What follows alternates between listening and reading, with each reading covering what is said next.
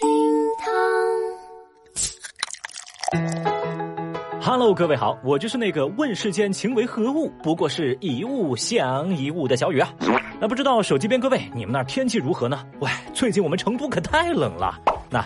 作为一个在成都待了二三十年的人，我知道夏天、冬天、吹风天、下雨天、今天、明天和后天，但我就不知道什么叫秋天。哦，这成都的秋天有多短呢？我就这么跟你说啊，去年我买的秋装还没发货，就该穿冬装了。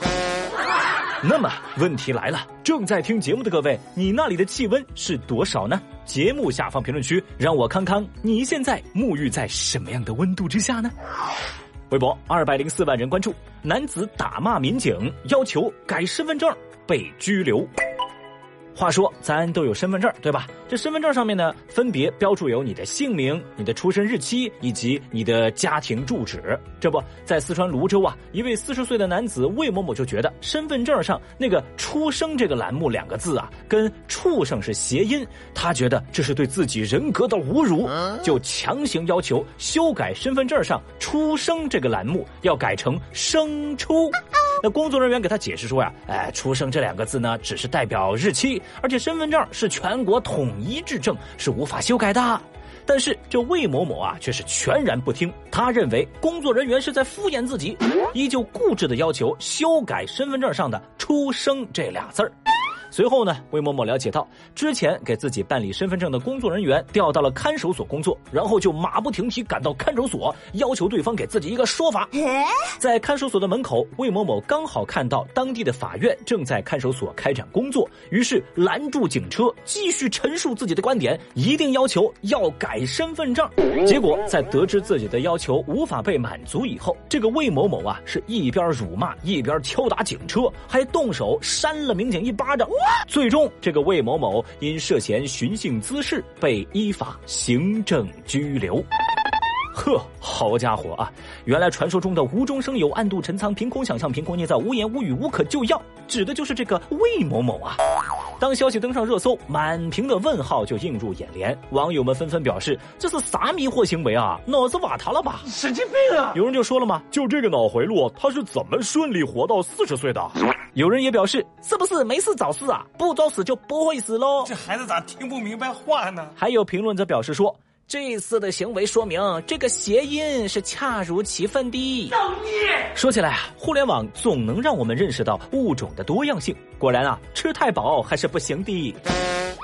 关键呢，小雨我就寻思，按照这个魏某某的逻辑，如果出生的谐音是畜生，那你要改成生出的谐音也是牲畜啊？请问你这么改的意义是啥呢？喂，这么玩谐音梗，王建国他知道吗？那温馨提示：乱玩谐音梗，不仅会被扣钱，还可能被行政拘留。微博一百七十四万人关注，男子骑摩托到安徽偷十五只老母鸡被抓。日前，安徽广德法院公开审理了一起案件，说被告人是骑着摩托车从浙江的家中来到安徽广德，盗取三户居民家共计十五只老母鸡。据了解，被告人已经不是第一次跨省到安徽广德偷老母鸡了。嗯，他曾多次在广德因偷盗老母鸡被判刑。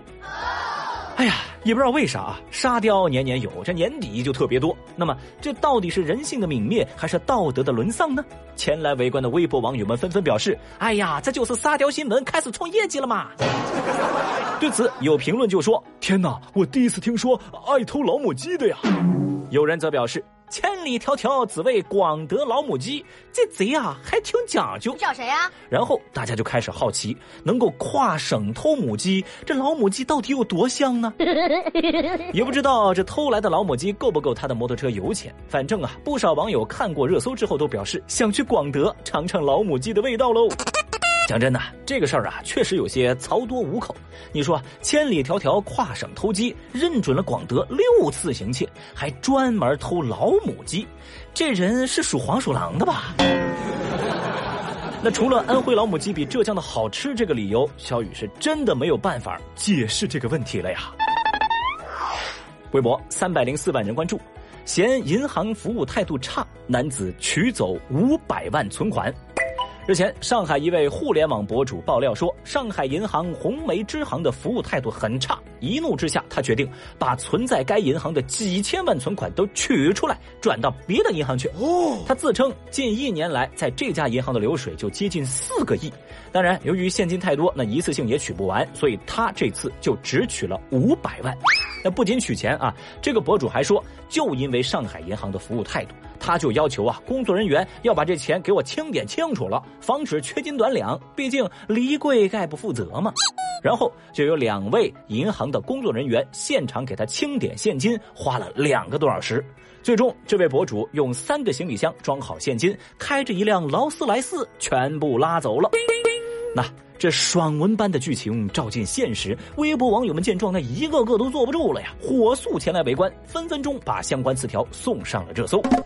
紧接着，银行方面发布了一个回应，表示经过调查发现，我们网点的人员并未违反银行的服务要求，并且啊，在这个言辞当中明里暗里的暗示这个顾客有找茬的嫌疑。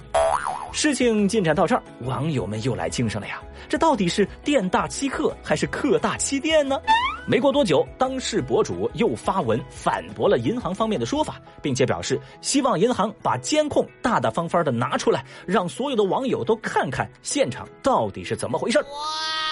至此，涉事双方啊各执一词，究竟谁是谁非，这一时半会儿更是说不清楚。不过，正因为这场矛盾呢包含各种要素，又极富戏剧性，所以这两天这个话题是不断的发酵，频频上榜热搜。有人为是非对错争的是面红耳赤，有人觉得双方都不是啥好货，有人坚定的认为银行有问题，有人则毫不犹豫的判断博主是在炒作，而更多人则是悠悠感叹说。唉，又感到了贫富的差距，可恶，被他给装到了。